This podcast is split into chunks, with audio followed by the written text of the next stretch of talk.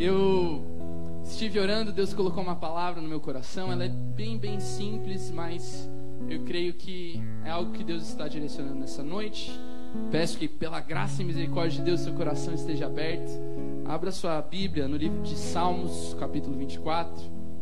O tema desta ministração é Líderes de mãos limpas e de coração puro. Salmos. então tá bom.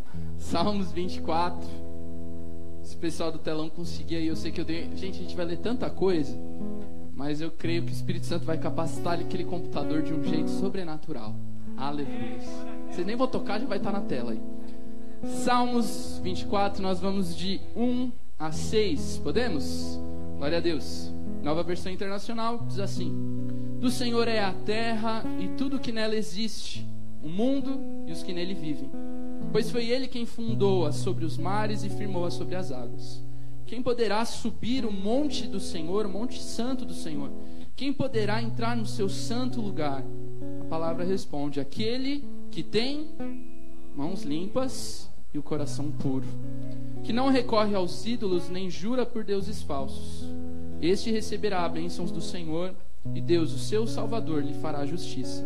São assim aqueles que o buscam que buscam a tua face, ó Deus de Jacó. Versículo 4 de novo.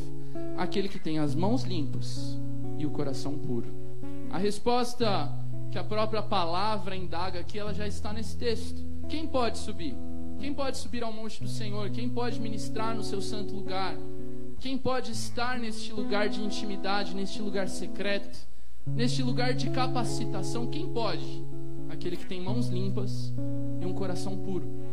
Mãos limpas é um conceito mais fácil de se entender. Eu não vou gastar muito tempo com isso. Eu entendo debaixo daquilo que o Espírito Santo nos direcionou. Mãos limpas diz respeito a atitudes. Aquilo que você faz, a maneira como você exerce as coisas, as suas atitudes, as suas mãos, o que você tem feito. Se de alguma forma existe pecado, existe sujeira, existe algo que tem desagradado o coração de Deus, logo minhas mãos não estão limpas. É um conceito muito fácil de entender. Mãos limpas diz respeito a isso, atitudes pecaminosas, sujas, que não estão debaixo da santidade, que não agradam o Senhor. Simples e eficiente, amém? Mas coração puro, aqui a gente vai muito mais fundo, muito mais profundo que isso. Eu quero falar não sobre, não só sobre as nossas atitudes, não só sobre aquilo que eu faço, sobre o que eu fiz ou deixei de fazer, mas a motivação pela qual eu fiz. O porquê eu fiz ou porquê eu deixei de fazer.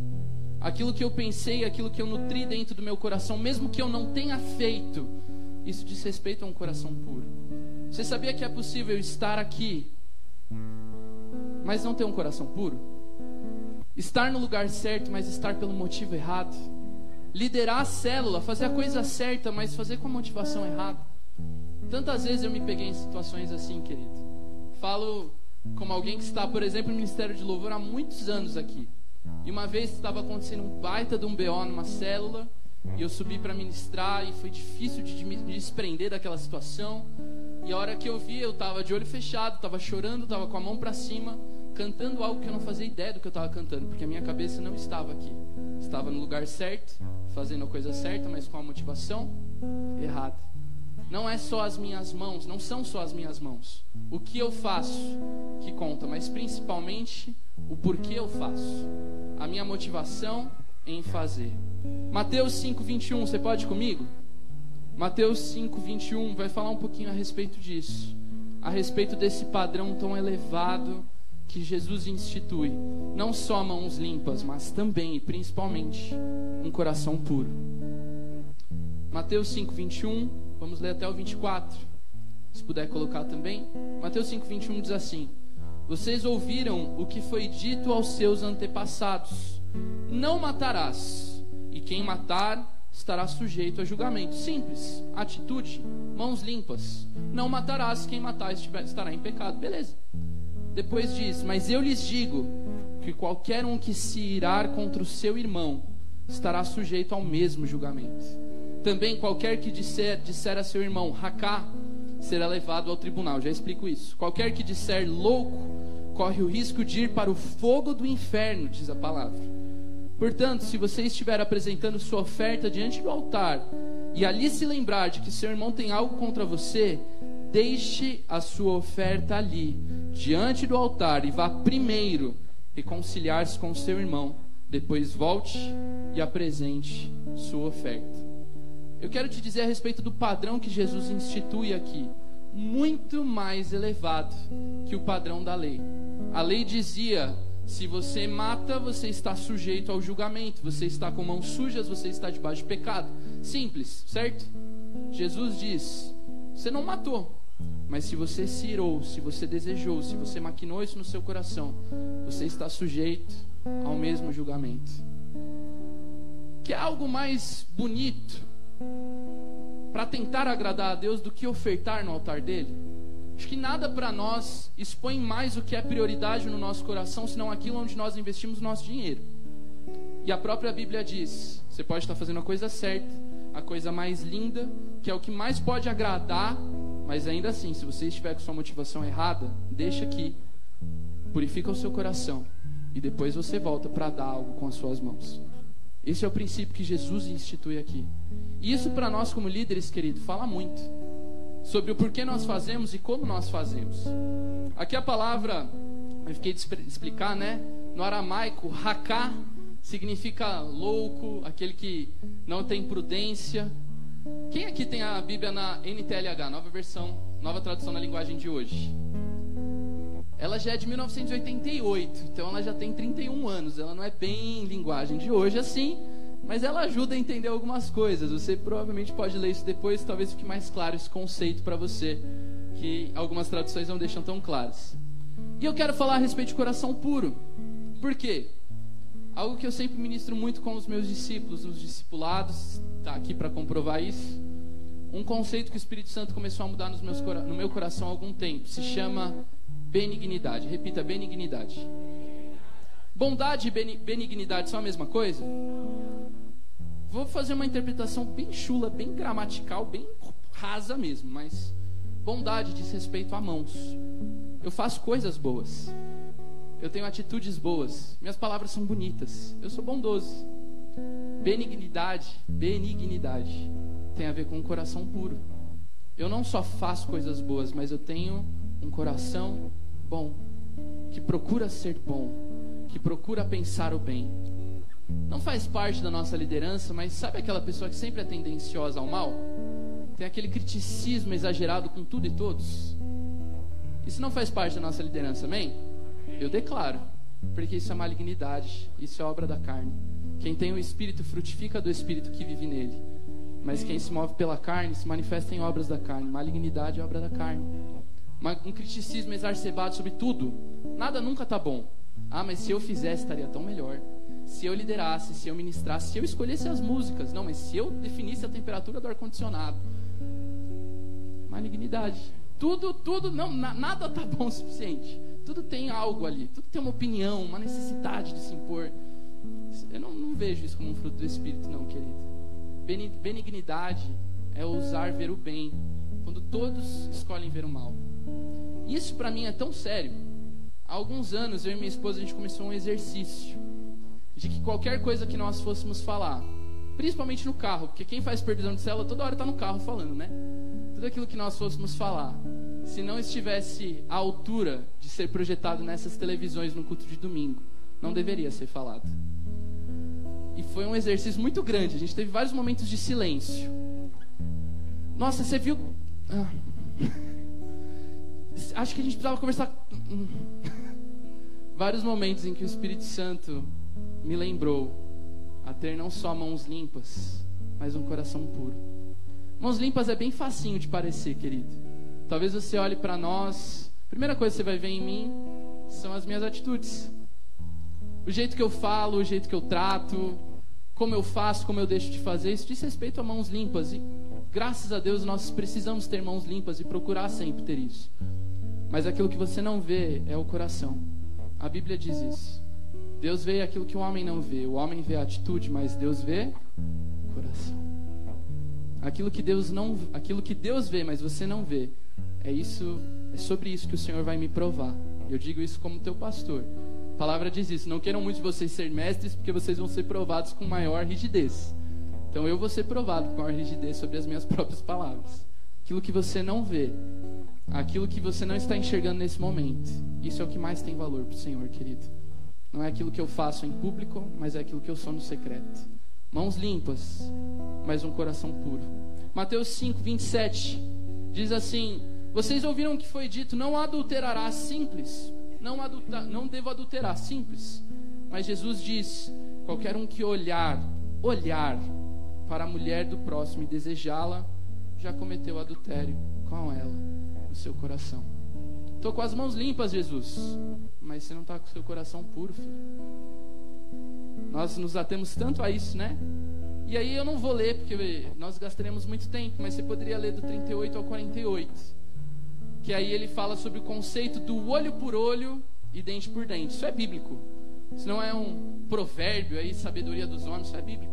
A lei era assim, a lei instituiu isso. Justiça, simples, crua e eficiente. Olho por olho, dente por dente. E Jesus de repente chega e diz: Olha, esse não é mais o padrão de vocês. Olho por olho, dente por dente, não é mais o padrão que deve ser instituído. A lógica humana institui assim, a lei instituía, mas não, vocês são mais do que isso. Vocês devem ir mais além. E aí Jesus começa a falar: Ele fala assim: Não resistam ao perverso você já leu isso na Bíblia? Está escrito com essas palavras: não resista ao perverso. E a nossa lógica diz exatamente o contrário.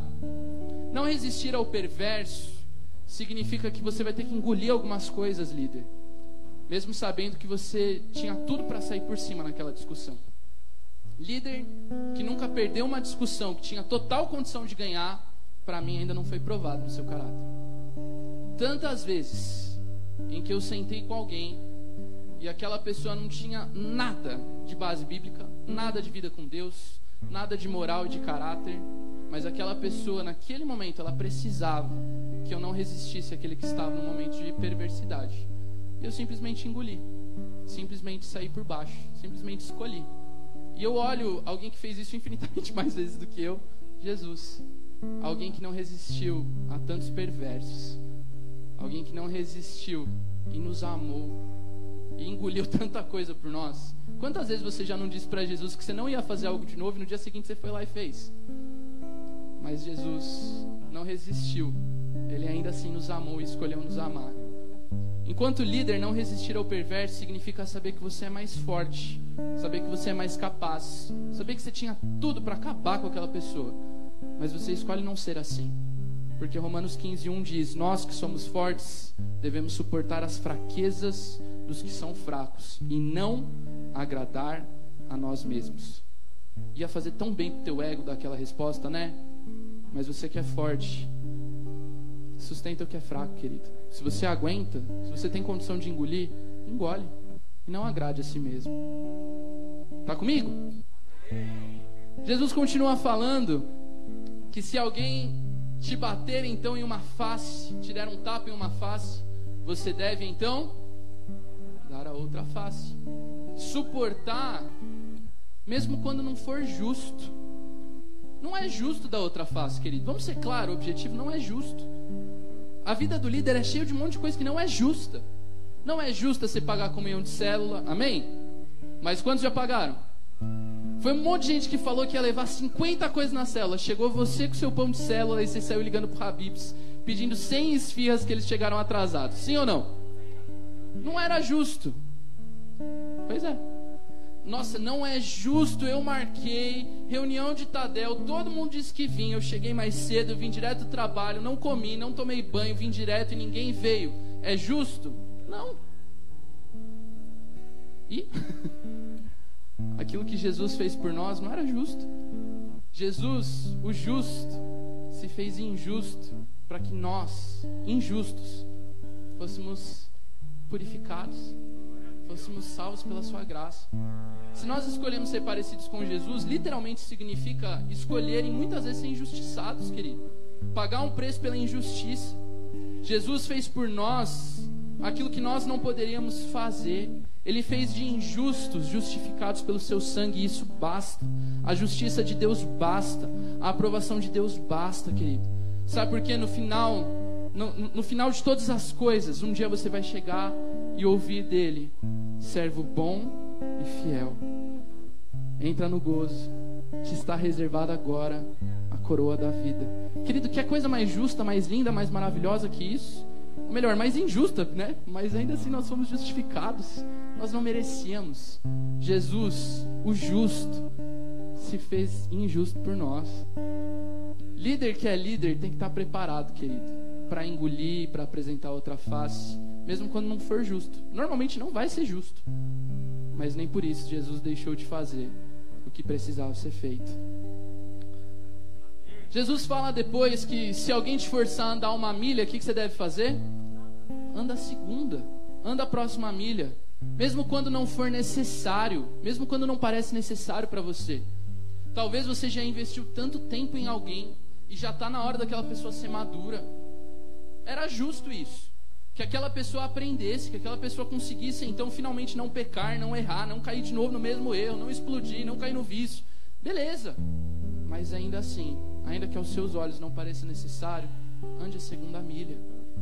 Pague o preço por fazer aquilo que talvez aos seus olhos não é necessário ser feito, mas é certo que seja feito. E eu vou te dizer algo que talvez a gente nunca diga aqui. Existem pessoas que humanamente elas não são merecedoras da sua próxima milha. Sim, é verdade. Eu já passei por algumas situações, como eu sei de alguns que estão aqui que também passaram. Madrugada acordado, em delegacia procurando gente que fugiu de casa, tantas vezes, tantas vezes. E aí dá vontade de você falar assim: Meu Deus do céu, onde eu estou investindo meus passos? Mas aí nós nos lembramos. Jesus disse: Se alguém te forçou a uma milha, anda próxima. Não espera nem ele te pedir isso. Ande a próxima. Pague esse preço porque você tem condição de pagá-lo. Jesus também fala que nós devemos ajudar mesmo quando não houver nada para ser recebido em troca. Tantas vezes, querido, tantas vezes, Deus vai colocar pessoas no teu caminho que não vão ter, humanamente falando, nada para te oferecer. Vão fazer você passar tanta raiva, fazer você ser tão aperfeiçoado no seu caráter, mas humanamente tem nada para te oferecer. E Jesus ainda assim disse: dê, mesmo que você não espere receber nada de volta. Ajude. E obviamente eu não estou falando só de dinheiro aqui, obviamente falando, né? nós temos que ser sábios nessa maneira, porque senão também só Jesus na causa. Mas ajude, mesmo quando nem há uma maneira de você ser retribuído. Faça aquilo que Jesus fez por nós. E aí Jesus continua falando, e eu já estou concluindo esse trecho. Ame aqueles que te odeiam. É tão fácil amar quem nos ama, na é verdade? Mas amar aquele que nos odeia, aquele que maquina o mal contra nós. É aí que está o diferencial. Porque Jesus diz: amar os amigos qualquer um faz, os publicanos, os fariseus, hipócritas, todos eles fazem. Mas amar aquele que é inimigo, aí está a próxima milha. Ore por aqueles que te perseguem. Ore por aqueles que se levantam contra você. É impossível você nutrir ódio por alguém por quem você está orando. Ou, ou tem alguma coisa errada com o Deus a quem você está orando.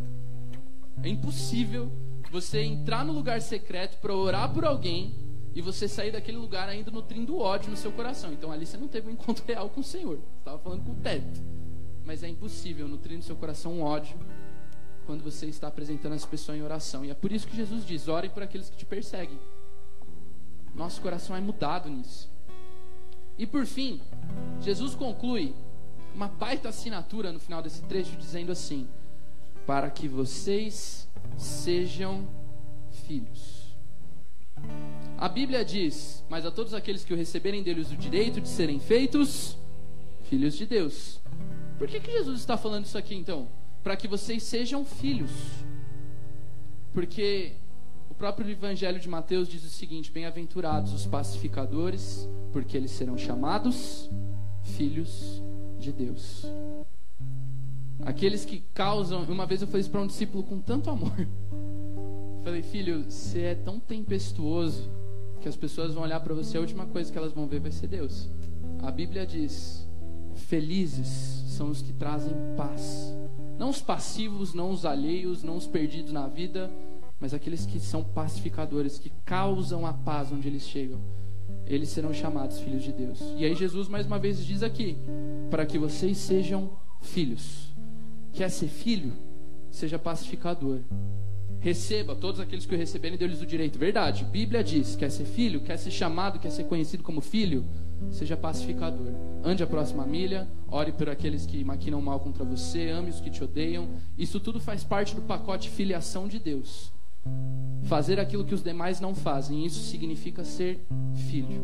E aí Jesus continua dizendo: e perfeitos como o Pai é perfeito. Eu tenho que ser perfeito então? Sim, você tem que ser perfeito. Quer dizer que você nunca vai errar? Não, você vai errar muito, como eu erro muito. Mas se eu estou olhando para aquele que é perfeito, eu quero ser semelhante a ele, então eu tenho que buscar de todo o meu coração ser perfeito. Uma desculpa que não pode existir. E há muito tempo eu já não ouço isso, graças a Deus. É, ah, eu sou assim esquentado, comigo é assim mesmo. Então aí nós precisamos apresentar alguém muito especial chamado Espírito Santo de Deus para essa pessoa. Porque é impossível vir a Jesus e ter um encontro real com Ele e continuar do jeito que você era. Não dá. A obra da carne não tem vez com o fruto do Espírito. Luz não tem vez com trevas. Nós olhamos para Jesus e em Jesus nós achamos tudo aquilo que nós precisamos, querido.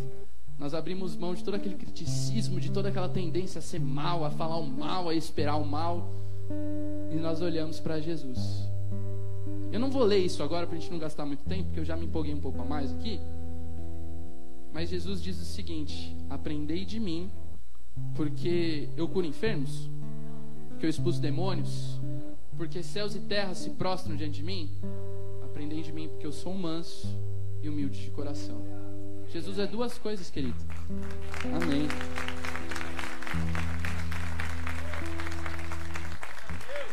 E é tão fácil a gente olhar para as mãos de Jesus e querer fazer o que, a, o que a mão de Jesus fazia: curar, libertar. Isso tudo a gente tem que querer, é óbvio que a gente tem que querer. Mas se nós queremos mais do que mãos limpas, queremos um coração puro, então a gente tem que ser o que ele é: manso e humilde de coração. Quando tudo der errado, querido, quando tudo saiu do seu controle, quando te ofenderam tanto, quando você foi caluniado, quando você foi injustiçado, quando você foi acusado de algo que você não fez, não são as suas mãos que vão contar, mas é a motivação e o seu coração. Aquilo que o homem não vê, é isso que Deus vê. Debaixo dessa revelação, Mateus 15, 19, não precisa abrir não, Mateus 15, 19 diz assim: pois do coração saem os maus pensamentos. Do coração, os maus pensamentos. Está na tela. Os homicídios, os adultérios, as imoralidades sexuais, os roubos, os falsos testemunhos, as calúnias, ou seja, de um coração impuro saem mãos sujas. Beleza. Essas coisas tornam o homem impuro, mas o comer sem lavar as mãos não o torna impuro. Vou fazer uma análise tão rasa aqui, mas cabe bem naquilo que eu estou falando. Jesus está dizendo não são simplesmente as atitudes, não é o fato das suas mãos simplesmente estarem limpas, mas o que conta é aquilo que sai do seu coração. É possível ter um coração errado em mãos limpas? É. É possível ter isso nesse momento. Estar aqui no lugar certo com um coração com motivação errada. Mas o que mais conta é o coração, diz o Senhor. Debaixo dessa revelação, eu quero então concluir esse princípio. Mais do que mãos limpas, coração puro. Mais do que mãos limpas, coração puro. E é interessante, eu cheguei aqui nesta igreja em agosto de 1998. Isso faz já aí 21 anos, Santo de Israel. E eu já vi muita coisa, querido, nesse tempo. E algo que eu gosto de ouvir, eu confesso para vocês que eu gosto. Tem hora que o ego dá uma vontade de dar uma resposta, mas eu gosto de ouvir, porque me lembra pelo menos que eu estou tentando seguir no caminho certo é quando alguém, depois de 21 anos, faz sete anos que eu fui consagrado pastor nesse altar, alguém ainda chega em mim e diz: Ah, mas você vai aprender. E aí eu me lembro. Ai, mas você é tão inocente, né, filho? Ai, pastor, filho, você é tão inocente, tão puro. E aí eu me lembro de tanta coisa que já aconteceu, querido. Nesses 21 anos, graças a Deus nós somos uma boa igreja, livre de tantos escândalos. Mas que nesse 21, nesses 21 anos muita coisa aconteceu. Muitos líderes que disseram que estariam não estão. Muita gente que jurou nos meus olhos, ó, oh, eu vou ser fiel a você. Não foi. Muitos prints de WhatsApp desconstruíram falas tão bonitas na minha sala olhando nos meus olhos. Mas ainda assim surge um amado para dizer: ai, olha, você é tão puro, tão inocente, isso passa. Querido, e a minha oração, sinceramente, nos últimos dias em especial, com tanta coisa que tem acontecido, é rede de adolescentes, é rede de jovens, é um distrito com 20 e tantas células, é gente para cá, gente para lá, é organização de 1.500 coisas. A minha oração tem sido: Senhor, não deixa, não deixa, Senhor, meu coração se corromper, não deixa. Porque é tão fácil, querido. E as pessoas, às vezes, elas vão te empurrar para isso. Você está tentando acreditar em alguém, mas alguém vai surgir para te dizer: olha, mas você, você não aprende, né? Vai apanhar tanto nessa vida. E aí nessa hora o ego dá uma vontade de dar uma resposta bíblica, mas aí você fala: para quê? E aí você só fica quieto. E você olha para Jesus, porque Ele basta, o autor e consumador da nossa fé basta. Amém.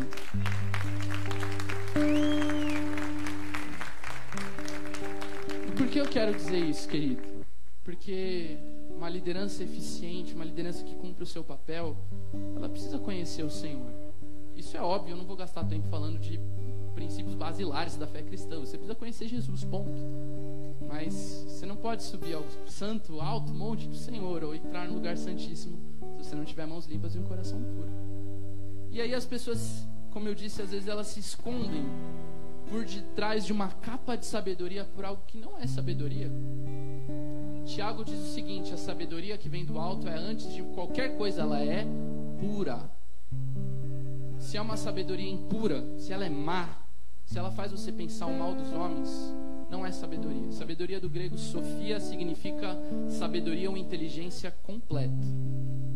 O apóstolo Paulo escreve em 1 Coríntios 8, seu Hugo, minha enciclopédia bíblica, me corrija se eu estiver errado. 1 Coríntios 8, se eu não me engano, o apóstolo Paulo escreve que o conhecimento, a letra, ela mata, ela infla, ela enche o ego. Conhecimento e sabedoria no grego são palavras bem diferentes. Quando nós falamos muito desse conhecimento humano que nos leva a ser crítico demais, não tem sabedoria nisso não, querido. Aquela pessoa que tem uma opinião sobre tudo e sobre todos e se acha sábia, isso não é sabedoria. Ponto. Não é isso que vem do alto. A sabedoria que vem do alto é, antes de qualquer coisa, pura. Espera o bem, promove o bem, cheio. Vamos abrir, vai. Esse texto é tão bom que eu vou abrir. Tiago 3.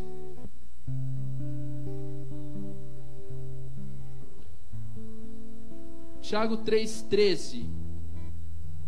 Estão comigo? Achei aqui. Tiago 3, 13. Quem é sábio e tem entendimento entre vocês, que o demonstre por seu bom procedimento, mediante obras praticadas com humildade que provém da sabedoria. Sabedoria promove humildade. Se eu sou sábio, eu sou humilde. Ponto. Contudo, se vocês abrigam no coração inveja amarga, ambição egoísta, não se gloriem, nem neguem a verdade. Esse tipo de sabedoria, na NVI está entre aspas, esse tipo de sabedoria não vem do céu, é terrena, não é espiritual, mas é demoníaca, diz a Bíblia. Pois onde há inveja, ambição egoísta, a confusão e toda espécie de males, mas a sabedoria que vem do alto é, antes de tudo, pura, depois pacífica. Filhos de Deus que promovem pa paz. Sabedoria do alto é pura, é pacífica, é amável, é compreensiva, é cheia de misericórdia, promove bons frutos, é imparcial e é sincera. E o fruto da justiça se semeia em paz para os pacificadores. A justiça é semeada em paz pelo alto, pelo céu, é semeada justiça sobre a sua vida quando você é um pacificador.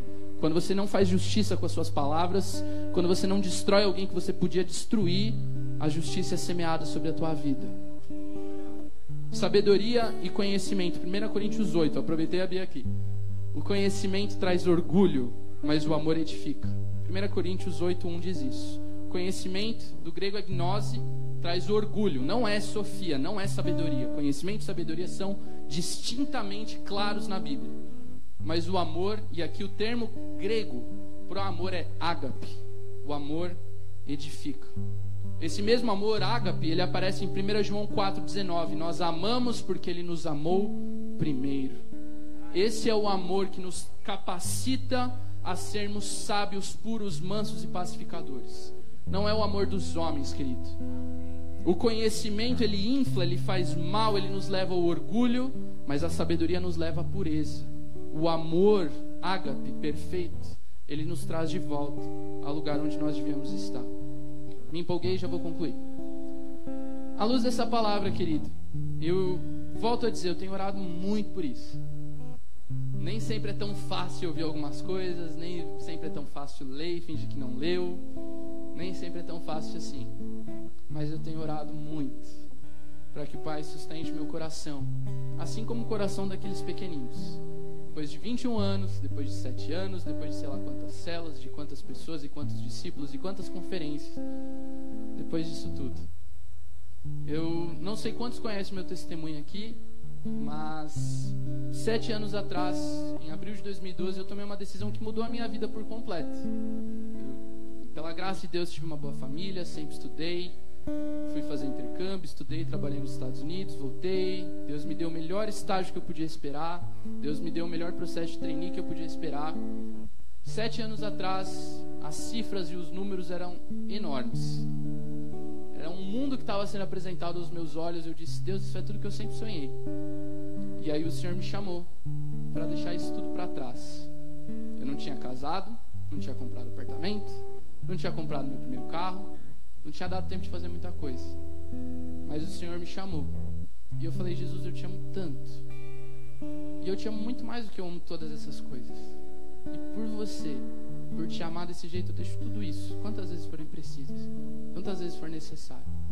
E eu deixei tudo. E aí, nem sempre é tão fácil. Tem algumas noites que você sai daqui da igreja pensando, mas foi para isso? Foi para ouvir esse tipo de coisa? Foi para passar por isso? Mas aí o Senhor me lembra, porque dele, por ele e para ele são todas as coisas. A ele a glória eternamente. Querido, essa palavra, ela é para mim, porque esse tem sido o clamor do meu coração. Não deixar, não deixar que o coração se encha de sujeira, de impureza, de motivação errada. Não se conformar só em ter mãos limpas, palavras bonitas, um sorriso. Não se conformar, não parar nisso, mas escolher ter um coração puro. E eu concluo aqui. Eu queria te convidar a se colocar de pé no seu lugar.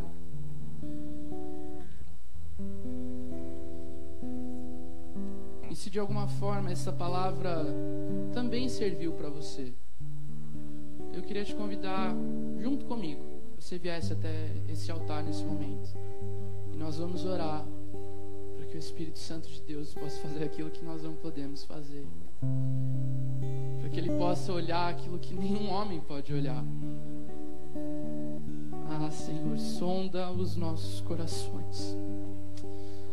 Sonda-nos nessa noite, Espírito Santo. Deus, nós queremos ser perfeitos, Jesus, como o Senhor é.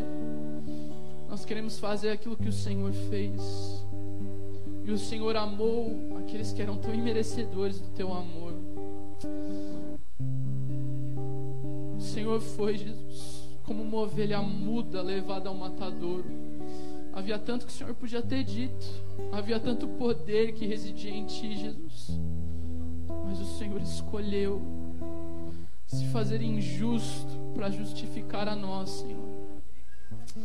Senhor, nessa noite, à luz da Tua palavra, Jesus, nós dizemos que queremos ser esta liderança, estes filhos que conhecem esse lugar, conhecem o monte do Senhor, que conhecem o lugar santíssimo, e para isso, mãos limpas não bastam, Senhor. Senhor, nessa hora traz à nossa memória tudo aquilo que foi feito com uma motivação errada, Senhor. Todas as vezes em que nós maquinamos o mal, todas as vezes em que nós desejamos o mal, todas as vezes em que foi demais e o nosso ego não aguentou e disse algo que não devia, respondeu de uma maneira errada. Deus, nessa noite, à luz da tua palavra, nós queremos olhar para ti, Jesus. Nós não queremos olhar só para os milagres, só para as obras, só para aquilo que o homem vê, mas nós queremos olhar para o Senhor e o Senhor nos ensinou dizendo que nós deveríamos aprender do Senhor, porque o Senhor é manso e o Senhor é humilde de coração. Nos perdoa, Senhor, quando nós achamos que gritando, Senhor, que na força do nosso ego, do nosso braço, nós seríamos alguma coisa. Queremos ser mansos como o Senhor é. Jesus nos perdoa por todas as vezes em que o nosso orgulho se inflou, foi ofendido, foi ferido, e dentro de nós uma vontade, uma necessidade de explodir surgiu. Nós queremos olhar para o Senhor e enxergar que o Senhor é humilde de coração. Tira o orgulho, Senhor, arranca o orgulho dos nossos corações nessa noite. Senhor, a tua palavra nos diz que o Senhor chama uma geração para ser uma geração madura, não mais como meninos que são levados por ventos de vãs doutrinas. E nós queremos ser assim, Senhor. Nós queremos ser uma geração de líderes maduros, que conhecem o seu lugar, que conhecem aquilo que foram chamados a fazer e que se bastam nisso, Senhor. Queremos viver a tua palavra e cada uma das tuas promessas nesta noite. Vem, Espírito Santo de Deus, e nos conduz nesse tempo. Querido, conforme o Espírito Santo for te tocando, comece a abrir o seu coração com Ele. Deixa o Espírito Santo lavar aquilo que está errado, limpar as motivações que precisam ser limpadas nessa noite. Em nome de Jesus, em nome de Jesus.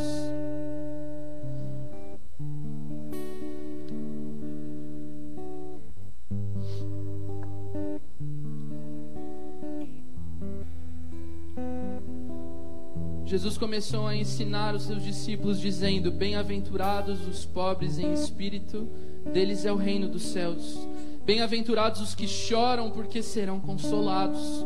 Bem-aventurados os humildes, porque receberão a terra por herança. Bem-aventurados os que têm fome e sede de justiça, pois serão satisfeitos. Bem-aventurados os misericordiosos, pois alcançarão misericórdia. Bem-aventurados os puros de coração, pois estes verão a Deus. Bem-aventurados os pacificadores, porque serão chamados filhos de Deus. Bem-aventurados os perseguidos por causa da justiça, porque deles é o reino dos céus. Bem-aventurados serão vocês, quando por minha causa forem insultados, perseguidos e levantarem toda calúnia e mentira contra vocês. Alegrem-se, regozijem-se porque grande é a recompensa de vocês nos céus. Pois da mesma forma perseguiram os profetas que vieram antes de vocês. Vocês são o sal da terra, e se o sal perder o seu sabor, como se pode restaurar? Não servirá para nada, a não ser ser jogado fora e pisado. Vocês são luz do mundo, e não se pode esconder uma cidade construída sobre um monte. Também ninguém acende uma candeia e a coloca debaixo de uma vasilha. Pelo contrário, a coloca num lugar apropriado, e assim ela ilumina todos os que estão na casa.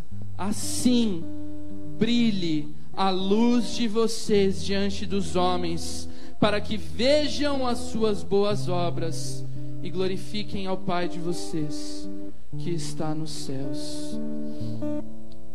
Pai querido, nessa noite, nós queremos te apresentar o nosso coração. A tua palavra nos leva a um padrão tão mais elevado. Nossa carnalidade, as obras da carne, nos levam a querer sermos justiceiros às vezes, olho por olho, dente por dente. Mas nós queremos olhar para você, Senhor. Queremos olhar para ti, Jesus. O Senhor nos leva a um padrão tão mais elevado, o padrão da perfeição. E nós queremos, Senhor, nós queremos. O Senhor sabe o desejo que existe em mim e em nós, Jesus. Nós queremos ser perfeitos como o Senhor é perfeito. Nós queremos te honrar, Senhor. Queremos honrar o preço que o Senhor pagou por nós. Queremos ser aquilo, Senhor, que nascemos em Ti para ser, Jesus. Nos ajuda nessa noite, Senhor. E eu oro de uma maneira muito especial por estes líderes que aqui estão. Senhor, porque nem sempre vai ser justo a caminhada do líder. Nem sempre, Senhor. Tantas vezes teremos que engolir tanta coisa. Tantas vezes teremos que nos submeter a tanta coisa, Senhor. O nosso ego vai doer, nossa alma vai ser ferida mas nós sabemos que estaremos agradando e honrando o Senhor. E Senhor, isso basta. Saber que um dia ouviremos do Senhor, servo bom e fiel. Isso nos basta. Foste fiel até a morte, dar-te a coroa da vida. Essa coroa nos basta, Senhor. As coroas dos homens passam, Os títulos passam, Senhor mas essa coroa permanece pela eternidade, é ela que nós perseguimos, Jesus. Pai, eu oro nessa noite por uma capacitação do alto, em nome de Jesus. Cada um que está aqui, que nesses dias tem lutado tanto com a sua carne, com a sua alma, talvez tenha sido tão ofendido, tão perseguido, seja, Senhor, na célula, no ministério, no trabalho, na, na fa família, nos estudos, Senhor, ainda assim eu quero orar e liberar desta unção que eu sei que vem do alto, a sabedoria mansa, pura, pacificadora. Restaura a pureza, Senhor, no coração da nossa liderança. Mais do que mãos limpas, nós queremos um coração puro, Senhor. Pai querido, faz isso no nosso meio, nos ajuda, Espírito Santo, quando nos faltar, quando o nosso ego doer, quando as palavras encherem a nossa boca, nessa hora vem Espírito Santo, nos ensina a frutificar do teu Espírito. Existe algo em nós chamado Espírito Santo e ele dá fruto. Nós queremos frutificar em benignidade. Queremos ser bons como o Senhor é bom, Jesus. Eu oro, Senhor, nessa noite, abençoando cada um que está aqui e clamando, Espírito Santo, nos ajuda. Não é por nós, pela nossa capacidade, mas é apesar de nós. É por aquilo que o Senhor fez, é pelo ágape, por esse amor tão perfeito, perfeito amor que lança fora todo medo. É por esse amor.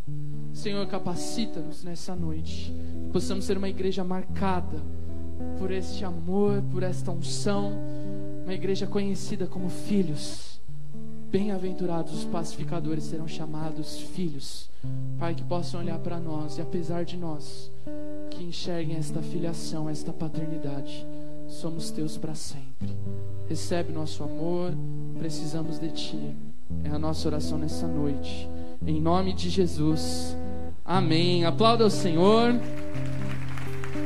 Glória a Deus. Já temos o nosso horário, mas eu queria pedir, se você puder, dê um abraço em alguém que está perto de você. Libere esta unção, benignidade. Seja benigno, seja cheio da benignidade. Se os seus olhos forem bons, todo o seu corpo será cheio de luz. Libere essas palavras. É isso. Esse é o padrão do alto. Essa é a unção que o Senhor nos capacita nessa noite. Mãos limpas, mas coração puro. Mãos limpas, mas coração puro. Em nome de Jesus, você recebe esta palavra? Aí no seu lugar mesmo, levante sua mão bem alta, eu quero te abençoar. Eu tenho que passar esse microfone para alguém que eu não saiba? Dou-lhe uma, dou-lhe duas, dou-lhe três. Então vai ser eu mesmo. Recebe aí, Senhor, em nome de Jesus, eu quero abençoar o teu povo que aqui está, declarando que foram benditos ao entrar, declarando que nessa noite nos encontramos contigo e isso nos basta. Que possamos sair daqui cheios da tua unção, cheios do teu amor ágape, cheios, Senhor, da capacitação do alto, cheios de benignidade. Nos usa, Senhor, para sermos instrumentos nessa geração. Nós te amamos e queremos te servir para sempre. Se conosco, em nome de Jesus. Amém. Que Deus te abençoe, meu amado. Que Deus te abençoe. Esperamos aqui na conferência, hein? Sexta e sábado, conferência com a pastora Daphne. Esteja em oração por nós lá no Rio de Janeiro. Temos certeza que Deus fará grandes coisas em nome de Jesus.